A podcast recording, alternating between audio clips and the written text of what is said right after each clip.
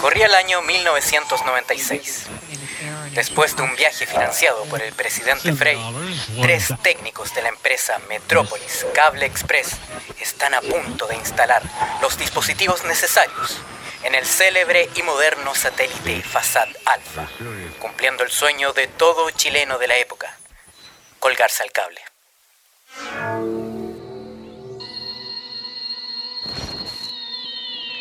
Era febrero de ese año, bastante caluroso. Nos dirigíamos en el auto moderno de la empresa con los coaxiales en manos, dispuestos para instalar el cable para el satélite chileno. Lamentablemente, un quiltro nos salió persiguiendo, quedándonos encerrados. Nos lanzaron al espacio, quedando varado en él.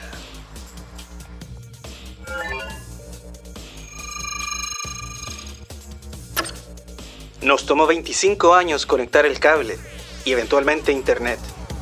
Gracias a la teoría de la DES, relatividad de Frankenstein, no hemos envejecido. Cada semana orbitamos brevemente sobre Chile y tratamos de entender qué pasa en el país a través de la lente de las redes sociales, mientras esperamos que nos vengan a rescatar. Estación Espacial 13-2C. Nos vienen a buscar.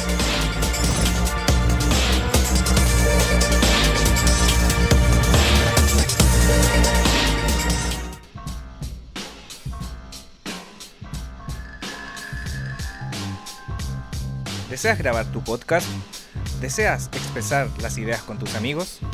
Contáctanos a través de Crea Estudios en el teléfono más 569-8444-8058 o síguenos en el Instagram crea.estudios.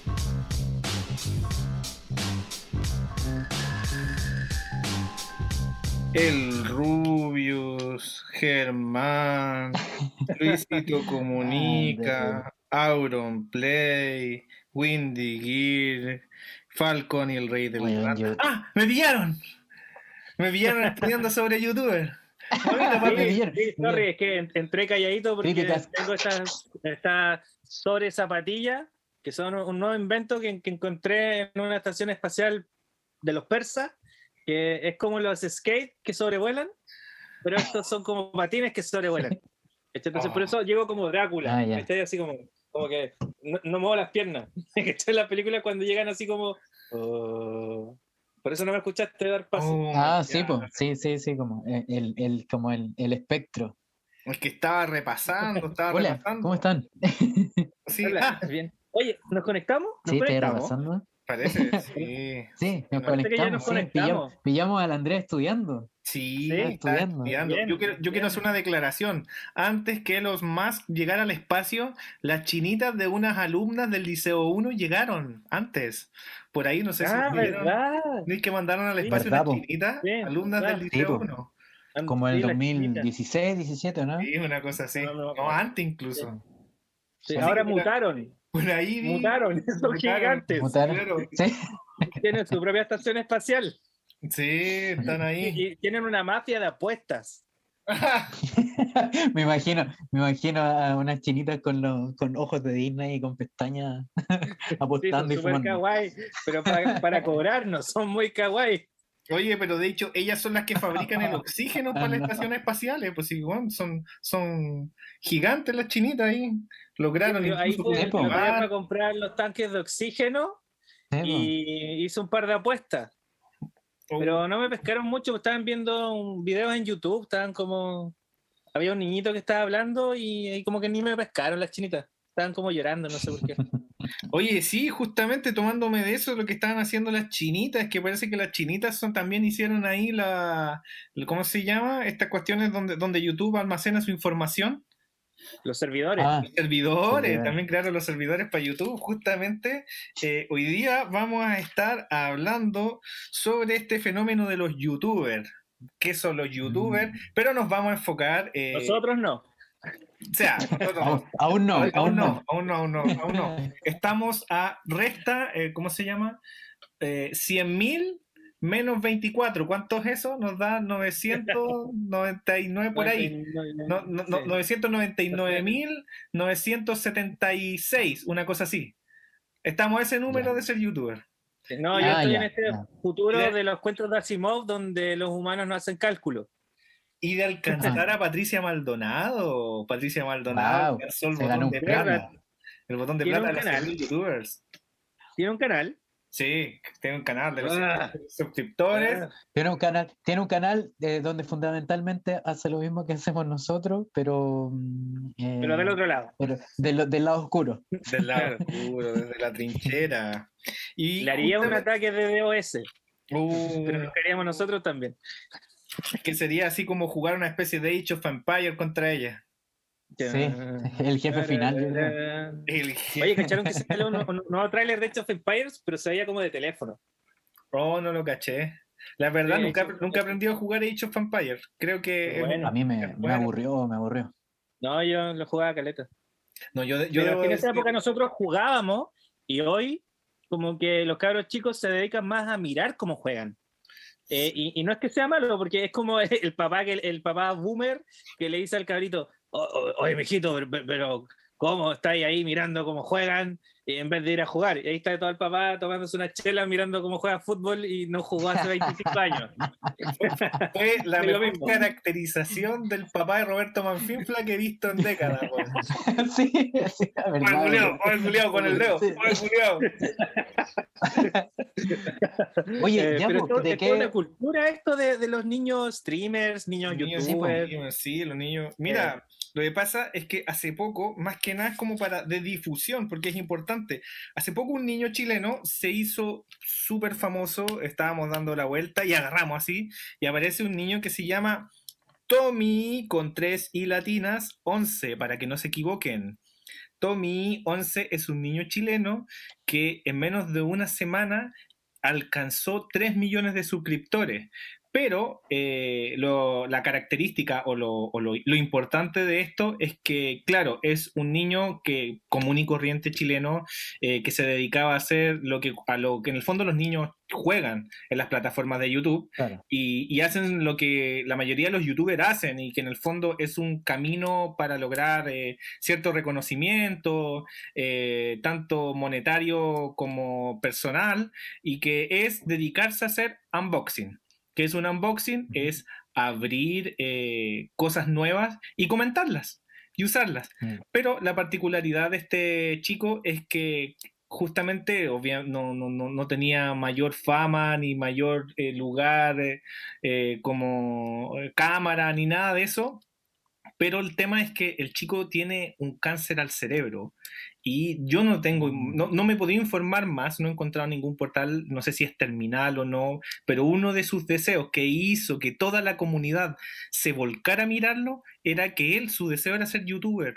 No sé de qué forma él logró que la, eh, de captar la atención y se, eh, como la comunidad de todos, de todos, los youtubers, los gamers, los historiadores, los no historiadores, eh, los que hacen cualquier cosa en YouTube, todos se volcaron a mirarlo a él y empezó esta odisea para llegar a los 10 millones. Hasta el momento yo no sé cuántos millones va. La última vez que vi iba en 3 millones de suscriptores, en donde rápidamente 6.67 millones. ah, en el- 6.67 millones. Eh, y, y- y y- subiendo. Ah, la cagó. Claro, y ahí Sí. se abren hartos debates que tiene eh, que ver con que hay gente eh, que, que dicen eh, que, que el niño está causando pena para lograr esto. Eh, esas personas eh, tienen que ir al psicólogo, no de manera denostativa, de decir así como, loco, tenés que ir al psicólogo como algo que te estoy apuntando. No, realmente anda No, al no. psicólogo porque en el No hay nada de malo. te, te- te está faltando la empatía, eh, sobre todo Por que favor. es un niño eh, común y corriente y que está jugando desde su inocencia. O sea, estamos hablando de un niño de Claro. 11 años que a esa edad el- estás jugando. Y desde el Claro. juego el chico está logrando sus sueños y claro, lo más importante es que el chico eh, tiene varios videos que son bien simpáticos y él mismo eh, a través del, no sé, como eh, la automofa, eh, logra cierta empatía en un video, él hace un unboxing de un, de un teclado para una mano porque una de sus manos eh, no tiene movilidad y a él le puso nombre a su mano que no tiene movilidad, le llamó Charlie y, y él ha- hace ese tipo de juegos que en el fondo uno dice, chuta, que, que- que el humor negro que él mismo se ut- utiliza como para tirarse para arriba. Y, y- Sí. y- y- y dice cosas coherentes eh, para, para ser tan famoso, dice cosas, y tan chiquitito, eh, dice cosas muy coherentes relacionadas a la felicidad, a la alegría, al agradecimiento. Tiene como seis videos en donde en cada uno agradece mucho y también es un muy buen comediante. De hecho, para tener 11 años se le ocurren cosas, eh, claro, que tiene que ver con los niños, lo espontáneo. Y eso, y, eso, yo creo que eso es lo que llamó la atención de toda la comunidad del YouTube, eh, la espontaneidad, porque en el fondo estamos en una época eh, donde la muerte, eh, el morir, es cosa de todos los días. Eh, y, Claro. antes era cosa de todos los días, ahora está ahí. Lo, lo- lo- es una enfermedad que te llega y cualquier persona puede morirse en cualquier momento. Y creo que la comunidad completa eh, lo mira a él como una especie de, como de, de- de- de mensaje de no abandonar esta, esta como la espontaneidad que tienen los niños y, y de a pesar de estar en una adversidad, mira, el niño está viviendo en época de COVID, tiene un cáncer y el niño es súper eh, alegre para exponer eh, eh, y, y- y con su acento medio mexicano y sus auspiciadores, que se los vamos a mencionar, Leche Papu, que él siempre menciona Leche Papu, eh, y, y- un dibujo, y un dibujo en Paint que él hizo quizás tonteando, como burlándose, porque en el fondo igual los niños a esa edad empiezan a desarrollar este tipo de humor, eh, muchas veces a esa edad eh, niños le hacen bullying a sus compañeros y compañeras en el colegio, pero los padres tienen que estar eh, vigil no vigilando, observando y encauzando este tipo de creatividad y, y creo que Tommy 11 eh, es un gran ejemplo ah, para, para observar y admirarse y entender que la, que, que la humanidad eh, reside en nuestros niños, o sea, lo humano, lo, lo, lo, lo- Sí, po. lo espontáneo y ese tipo de cosas. Y hay hartos, hartos youtubers que son como bien famosos, los más famosos que han hecho, han visto el video y le han dado el apoyo y ellos están felices de que, de que Tommy 11 los pase, entre eso el Rubius, Auron Play, Luisito Comunica, Gref G, no sé quién es. Estoy nombrando pura gente que nunca ha no visto conozco a un ninguno video. de ellos. No, pero son personas. son- mira, No. y- Oye, De hecho, creo que El- el, único el- el youtuber pelado- que y el conozco pelado por César lo ha es- compartido, ¿no? es Tommy 11.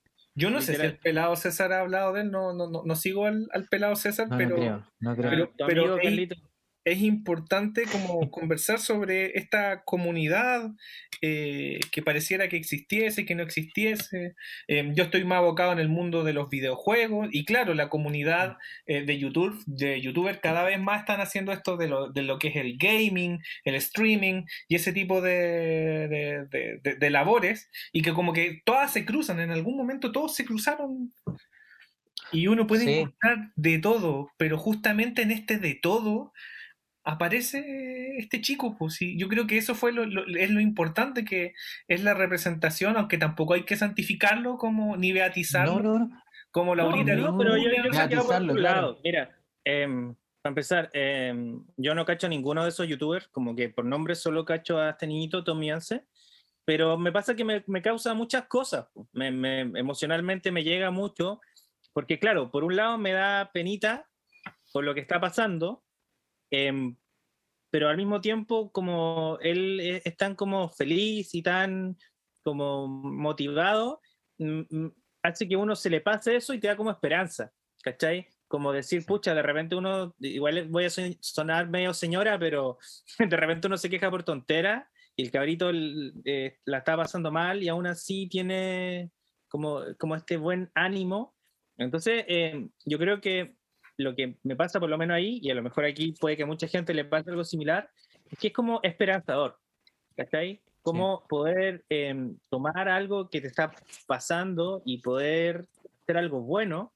Y yo creo que mucha gente ha encontrado en, en el niñito eh, un mensaje que es súper esperanzador, como decir, oye, sabes que te pasan cosas malas, pero en verdad no es el fin del mundo, eh, te puedes reír un poco de ti mismo, reír un poco de tu propia tragedia, eh, y nada, es un niño, hay que ayudarlo. O sea, el niñito tenía un sueño súper válido, que es ser youtuber, que es el sueño de muchos niños, eh, y yo encuentro que es súper válido. eh, y si la gente lo puede ayudar, súper bien, ¿cachai? Eh, Sí. Independiente de, de lo que le pase o no, me parece bien. Em, y me pasa con algo que es algo que yo tendría a decir y como que siempre lo decía, mm, y me acordé ahora que vi la película de nuevo, de dónde lo había sacado, que de repente uno dice cosas eh, las parafrasea y no te acuerdas de quién la escuchaste, dónde la copiaste, que es el tema de que uno, después de una tragedia, em, siempre vuelves a ser como eras. O sea, si eras un viejo gruñón, em, te pasa una tragedia o te pasa algo muy bueno, tiempo después, em, vuelves a ser el mismo viejo gruñón o la misma persona con esperanzas que eras antes. Eh, y vi que esto salía en antes del atardecer. Eh, eh, ahí salía eso y es algo que también me pasó mucho. Em, y para no alargarme, también quiero contar que cuando a mí me dio em, apendicitis em, y fui al hospital, igual era un momento súper como oscuro de mi vida, como con una depresión súper grande y como donde todo era como súper como heavy. y cuando me desperté, me llevaron a una sala donde había un montón de ancianos, eh, viejitos y caballeros de edad que estaban ahí operándose porque les iban a cortar las piernas eh, y los dedos por la diabetes. Y siete o diez de los señores que estaban ahí iban todos por lo mismo y algunos ya se conocían. Em, y a mí me dejaron con ellos.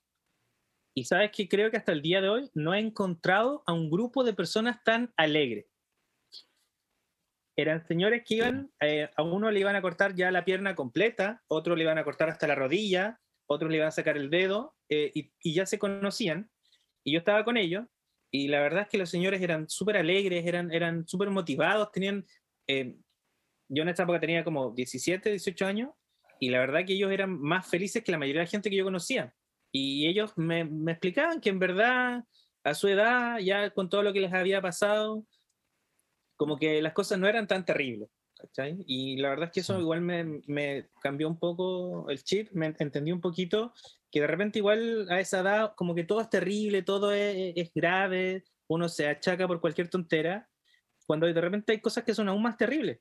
Entonces ver a este niñito que le está pasando algo tan terrible eh, y aún así el niño está como dentro de todo con ánimo, como feliz, igual como que hace que el corazoncito de uno se, se, se, ponga como con algo tibio, ¿cachai? Como Mr. Sí. que le da un latido.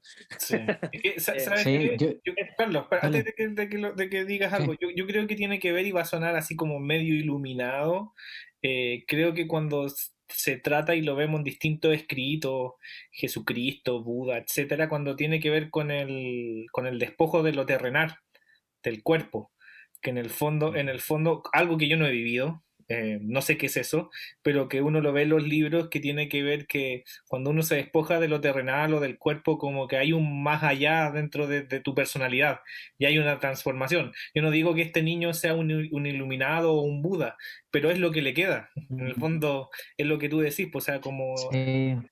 Y, por eso yo creo que transmite, no digo que sea un Jesucristo, vuelvo a decir, pero al niño ya está como quizás aceptó lo que le viene, pues, y, eh, es un, y temprano, el camino que vamos todos a recorrer y al cual todos vamos a llegar, pero a él le llegó muy temprano. Y quizás... Sí, yo creo que... Sí. Carlos. No, no, eh, yo creo que tiene que ver eso como entender lo frágil que es, la vida. Eh, y él lo está comprendiendo mejor que incluso nosotros que ya somos eh, treintones. o eso, eso es lo que aparentábamos ser en, el año 96 cuando estábamos en la Tierra. Seguimos em, siendo treintones. Seguimos, claro, nos detuvimos en el espacio y en el espacio-tiempo. Em, yo lo encuentro bacán, encuentro que eh, dada como las circunstancias actuales y, la, y lo que, a lo que nos ha llevado como la modernidad, eh, encuentro que es la mejor manera como de visibilizar eh, ciertas, ciertas cosas que están pasando. Eh, y, pero me gustaría poner sobre la mesa como dos aspectos súper críticos y, y quizás aquí me voy a poner encontrándole el lado malo, pero no es tan así. por un lado, es como ver el rol que tienen la, las redes sociales y estas plataformas como YouTube, eh, que no sé si ahora habrá una competencia para esa plataforma directa, en la que puedes tú ser dueño de tu contenido y administrarlo de la mejor manera que te plazca. Y que la fama también, él también tenga que ver con eso, eh, como desplazando a la televisión, ¿cachai? Eh, o no sé si la viene a reemplazar, pero por lo menos en este momento están coexistiendo. Y lo otro que me gustaría también eh, poner como eh, en tela de juicio es que mm, eh, hay que tener cuidado con que este tipo de iniciativas se instrumentalicen a tal punto de que se transforme como en la Teletón 2.0. Em, yo lo digo como de primera fuente porque ya en, la Tierra tengo, tengo una hermana que es una persona con síndrome de Down y mm, eh, no me gusta a mí como la, la, lástima gratuita ni ninguna de esas cosas que tengan que ver con el, con el, el, el, mm, el espectáculo del, de la ayuda, que al final, bueno, sabemos cómo opera la Teletón, que son puro, puro empresarios, amigos de, del Botón Francisco y de, y de Piñera, y que son todos pertenecientes al mismo sector político, ¿no? Em, y que, eh, como decía, instrumentalizan eh, la, la, ayuda. Ahora está ocurriendo algo que es mucho más em, transversal y horizontal. Eh, y por eso digo que hay que tener cuidado en que, en que también, porque no va a faltar el que, el que empieza a ver platita, el que empieza a ver como em, un nicho de explotación en, en estos temas. Porque puede ser este niño que que, eh, no sé, yo espero que a lo mejor por, por muy difícil que sea, que, que, se recupere y que funcione todo lo que está haciendo, cumplir su sueño. Eh, y eso, pues, pero hay que tener cuidado. Es, como... Es, como, es como esta película que pasó sin pena ni gloria, pero el tipo el tipo vio platita, como tú dices, en los niños y en esto de lo viral, eh, que es una película, no me acuerdo cómo se llama, pero una película chilena que se iba a hacer eh, con todos los niños virales, que estaba el Ah, sí, sí, sí, y, por ahí, y por ahí estaba el hijo de Vidal. El hijo de Vidal, Monito Vidal, no tiene nada de viral. Pero Papito pone la plata y las camisetas, así que va a estar ahí. Pone la plata, las camisetas, el casino, la droga, la droga para los papis. el, catering, el catering para los papis. Oye, pero bueno, al final esa película no prosperó porque llegó el estallido social, llegaron, llegó la pandemia y parece que ya no les servía porque ya están todos, guaylones, pues. Sí, no, sí. ya no son chistosos. eso de, del YouTube es algo bien peculiar porque justamente eh, los niños no pueden tener contrato por YouTube. Por, eso, en este caso, no tiene que ver nada con algo monetario con el chico. Eh, yo no sé de qué forma YouTube va a interceder con los padres relacionados al dinero que le pueda llegar, porque igual hay una monetarización dependiendo de las vistas y, cada video tiene como 3 millones de vistas y explotó. Y que corresponde, o sea, yo creo que corresponde en este contexto totalmente, ¿cachai? Así como, y sobre todo por la iniciativa que se creó y que, eh, que tiene que ver como con esta red de apoyo y de ayuda al niño. Eh, pero claro, como dices tú y, y, complementándolo es como tiene que ver como con esos que están escondidos detrás de la, ahí como del rincón, esperando que, algo em, empiece como a brillar para sacarle provecho. Sí, pues justa, justamente el niño en uno de sus videos manda un mensaje de que no, él no está pidiendo plata, que no le depositen plata a nadie, que hay cuentas falsas, obviamente. Sí, pues, hay muchas cuentas que se hacían pasar por él, por él solo para ganar suscriptores. Claro. Em, para que se pregunten por qué, es porque hay como mafias, no, mafia, no estoy exagerando, pero hay muchas veces donde tú puedes comprar una cuenta, ¿cachai? Como comprar un page con 150 mil suscriptores, eh, lo cual es súper estúpido porque son gente que se suscribió a un contenido original, pero que no están en la demografía que tú quieres apuntar. Este, nosotros podríamos haber gastado 10 millones de pesos y comprar eh, un millón de seguidores, pero la mitad de ellos no estarían en nuestro target, entonces como que es súper estúpido. o, sea, o sea, en otras palabras, la gran piñera comprando empresas empresa zombie. Claro. Oye, em, el, es que, perdón, perdón, paréntesis. ¿De verdad iban a hacer una película con los niños? Sí, de verdad. Sí, real. Era El Zafrada, era El Tarro. El Tarro. Era el, palo. El, este, el palo, el que el tenía el palo. El fritanga. y, el, y este otro del. El... Está el fritanga también. No, fritanga no. Sí, sí estaba el fritanga, los giros sí, también estaba, sí. Felipe Burra. ¿Serio? Sí. Pero si es un niño. Pero, pero. Pero, actúa como niño. Y estaba el niño de. El niño de la. el, del loco Era el niño poeta. No, pues no está el niño poeta. El niño poeta, y de hecho el niño poeta Lo estaba molesto. Estaba molesto.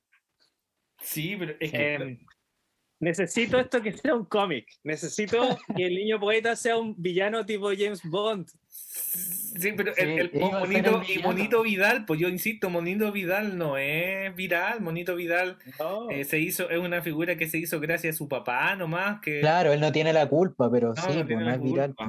Eh, y para los que no sepan, eh, para los que no sepan, creo que lo dijimos en varios capítulos anteriores. De repente tú puedes comprar suscriptores eh, poniéndole plata. Eh, nosotros tenemos muy pocos seguidores, tenemos muy pocos audio Estamos a Jordan.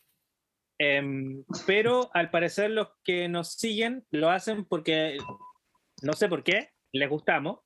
em, pero si tú quieres crecer exponencialmente, eh, tienes que invertir dinero, ¿cachai? Tienes que pagarle a YouTube para que te aparezca por publicidad y luego es el negocio porque tú inviertes dinero, creas un canal muy grande y luego te empiezan a caer los auspicios aún más grandes. Eh, nosotros estamos con eh, Crea Studios, que nos facilita todo el tema de la producción. Si es que alguien necesita hacer un podcast eh, o grabar algún tipo de audio, vaya a Crea Studios. Eh, la verdad es que es un gran, gran, gran parte fundamental de lo que es el podcast. Em, pero no sé, po, eh, que a- alguien, nos, a estos youtubers más grandes, tengan auspicios, em, es por eso, po, como ya yo invierto plata, gano suscriptores, eh, no estoy quitándole el mérito a estos youtubers que tienen muchos seguidores, pero, pero es parte de, o sea, tú puedes invertir 15 millones, pero si tú eres fome no vas a tener 15 millones de suscriptores, ¿cachai? Va de la mano. Eh, y luego Mm. caen los auspicios y es un ciclo que se retroalimenta. Ay. Em, va por ahí. Hay otra cosa que tiene que ver también que ha habido eh, ciertas polémicas sobre los youtubers y sus usos, que por ejemplo han habido eh, que como acusaciones de que la comunidad youtuber es machista, porque muchos suscriptores, digo, muchos creadores de contenidos que son masculinos eh, les molesta que chicas creen contenido mostrando su escote. Claro. Y acusan como, espérate, lo acusan como de un facilismo. Y claro, hay muchas chicas que, y, y YouTube sacó normas de enfoques para mujeres, así como tipos de enfoque y ya las chicas no pueden mostrar su escote, no da lo mismo si lo utilizan o no. En el fondo la chica puede salir vestida como quiere, si en el fondo la- la- la discusión es otra. Y pero ahí te das cuenta que la comunidad youtuber, gamer es muy, muy, muy, muy... Sí. Sí, mal- claro. maldito, maldito, eh, no sé, youtuber Ahora, Y, arruinaron y- y YouTube. ese, es- y ese es eh, el caso de una chica que se llama Windy Girl Fíjate, y que ella, ella abiertamente eh, ocupa su escote, lo abiertamente lo ocupa y juega con eso y, y claro, lleva siete años porque han aparecido memes, no sigo a Windy Girl, ojo, simplemente me enteré por memes, eh, que dice así como, muestran a Windy Girl como con un millón quinientos suscriptores, siete años de carrera y pusieron a Tommy 11 así como un- una weá gigante, así como, no sé, como haciendo las comparativas. Y claro, ahí, Claro. ahí, se, ahí se esconde un meme a través de un meme que uno se puede reír, un discurso súper machista, po, porque en el fondo a Windy Girl la, la, la, la- la ponen en el centro de la polémica porque ella en el fondo eh, se viste con ropa ajustada, mostrando su cuerpo y eso es cosa de ella, no de los que la ven.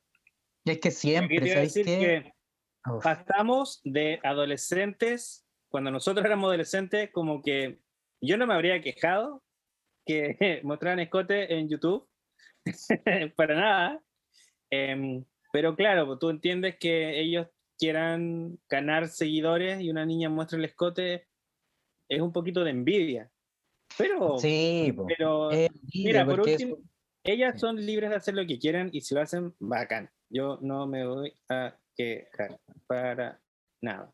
Pero bueno, No, son yo- yo creo que fuera de ese tema, fuera de ese tema, sí, pues, de ese tema, como dice el Andrés, es como hacia dónde estamos apuntando, ¿cachai? Como hay cosas que son mucho más importantes y que la mayoría de la gente que, mm, que es fanática al final, es como el mismo barrista de la- del, del- del equipo de fútbol que se traslada ahora a esta, a esta plataforma, a esta época moderna, y no sé, pues también pasa con, con las series, con los animes, pasa con que tienen un fandom que son tóxicos, que son eh, y al final y al final no son tantos, ¿cachai? Sino que, Pero son los sino que hacen más son ruido. tan insistentes que manifiestan su claro, son los que hacen más ruido, eso es.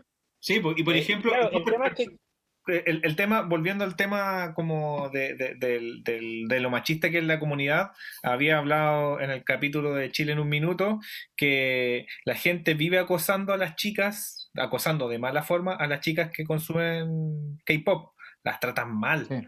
de verdad. Sí, po. Y, y- y eso no es porque le gusta el K-pop, eso tiene que eh, esconde otro, esconde Sí, son- cosa. bueno, es que eh, claro, está la cari- caricaturización del guatón incel, Sí. pero que por alguna razón tiene algo de razón, ¿cachai? Es como, hay mucha envidia, hay mucho como, no sé por qué, los más misóginos y fachos, son los que hacen más ruido.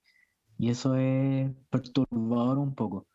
Sí, Eh, es verdad. Y tiene Por que ver eso, con eso. eh, yo, yo hago una invitación abierta a la gente que haga ruido, que se manifieste en contra de todos estos trolls, que se manifieste en contra de todos estos bots.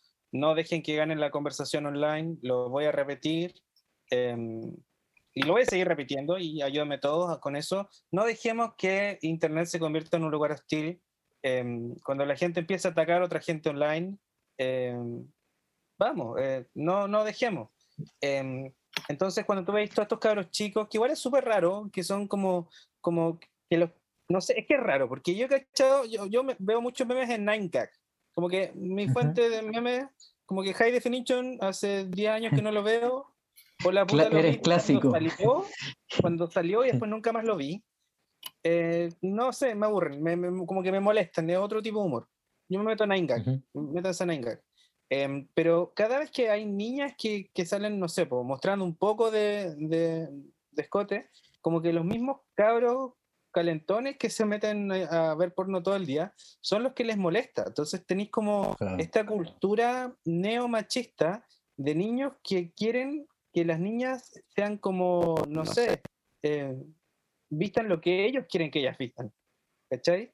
Eh, y me ha tocado Mm. también ver en Instagram, onda como, no sé, porque una niña sube una foto en sostenes, le empiezan a tratar de que sea fácil. Y yo no puedo entender la relación mental entre una cosa y la otra, pero estos cabros chicos como que creen que eh, es lo mismo. Y es, súper distinto y, es, y es difícil para mí entender cómo ellos entienden que si tú estás mostrando un poco de piel, automáticamente estás regalando tu sexualidad a alguien. eh, es raro, es raro. Bueno, y todos estos canales de YouTube y todo Sí. esto, como que van colados de la mano con esto. ¿Cachai? Entonces, como que estas comunidades de YouTube igual son súper tóxicas por todos estos adolescentes que, que están metidos ahí todo el día y, y que tienen como esto. que- Es que es súper raro y a mí me cuesta entenderlo. Es la, es la herencia judeo-cristiana nomás, po.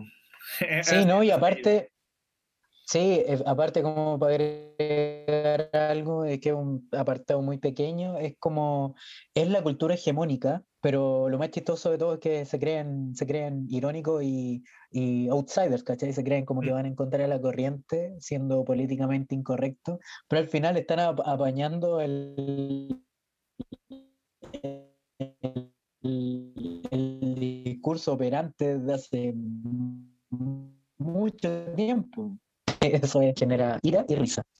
Mira, eh, estamos pasando por un gusa, por un vórtice de tiempo así gigante que nos está avisando que estamos llegando al final.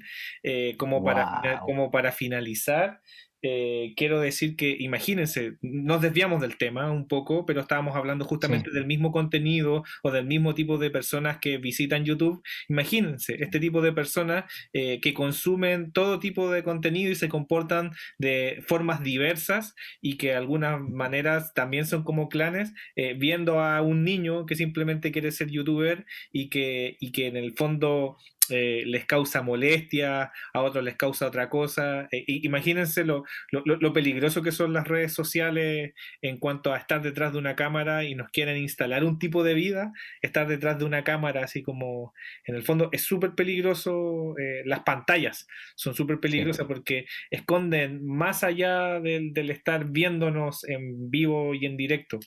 Y hay, que, Claro. y, y hay que tener ojo porque en el fondo de ahora en adelante uno va a tener que entender que la gente se va a relacionar a través de este tipo de medios. Sí, po. Lo que uno ve es el avatar, po. No ve, no- y ahora el avatar es interactivo, eres tú mismo, pero no eres tú mismo, ¿cachai? Veis solo la pantalla, solo la máscara. Y eso es peligroso, po. Entonces por lo mismo hay que tener cuidado y em, tratar este tema, sobre todo ahora que estamos hablando de un youtuber que es un niño, que está en una condición difícil de salud, eh, tratar el tema del- con el mayor cuidado posible, Sí, sin caer en teletonismos. Cla- sin caer en teletonismo, sí. Ignacio, ¿algo para cerrar? Eh, nada, eh, me asumo que ya siguieron al niño. Mm, sí, Yo no. Estamos siguiendo. Síguelo, síguelo. Me Sí, causa lo voy a seguir, lo voy a seguir. ternura. Eh, síganos a nosotros también. Compartan.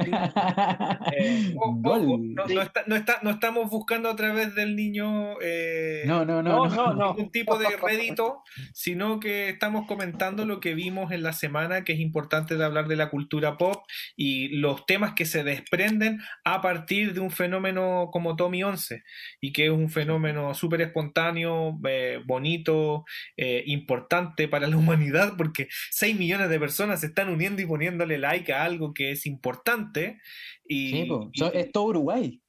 sí, pues, sí, es you are white. es súper cuático. Todo Uruguay. You are gay. Uruguay. Así que eso, a Ignacio lo veo ahora con la barba rosada y las cejas verdes. Sí, la, no, no está viendo la gente en su casa, pero sí, estamos jugando con los efectos del. Sí, tengo una nueva máscara virtual que me dio Rick. Pero, pero- pero- Oye, labios- Rick, ¿existe en nuestro universo? Sí, en nuestro, en- Rick no sé en la. Tierra, pero en nuestro universo sí. Ah, ya. Eh, Nada, bueno, yo quiero darle las gracias a Crea Studio, a Combatienda, a Gran Imperio Nerd y a Sauco por hacer posible este episodio. Em, más que a los otros a Crea Studio. eh, eh, si ustedes tienen su podcast, eh, vayan a verlos porque ahí van a encontrar todo, absolutamente todo lo que necesitan. Eh, y nada, esto fue Espación Extasial 1313. 13-13. 13. 1313. Nos vamos a lanzar. Nos vamos a Nos vamos a lanzar. lanzar. Nos vamos a lanzar. Eso. Nos vemos. vemos.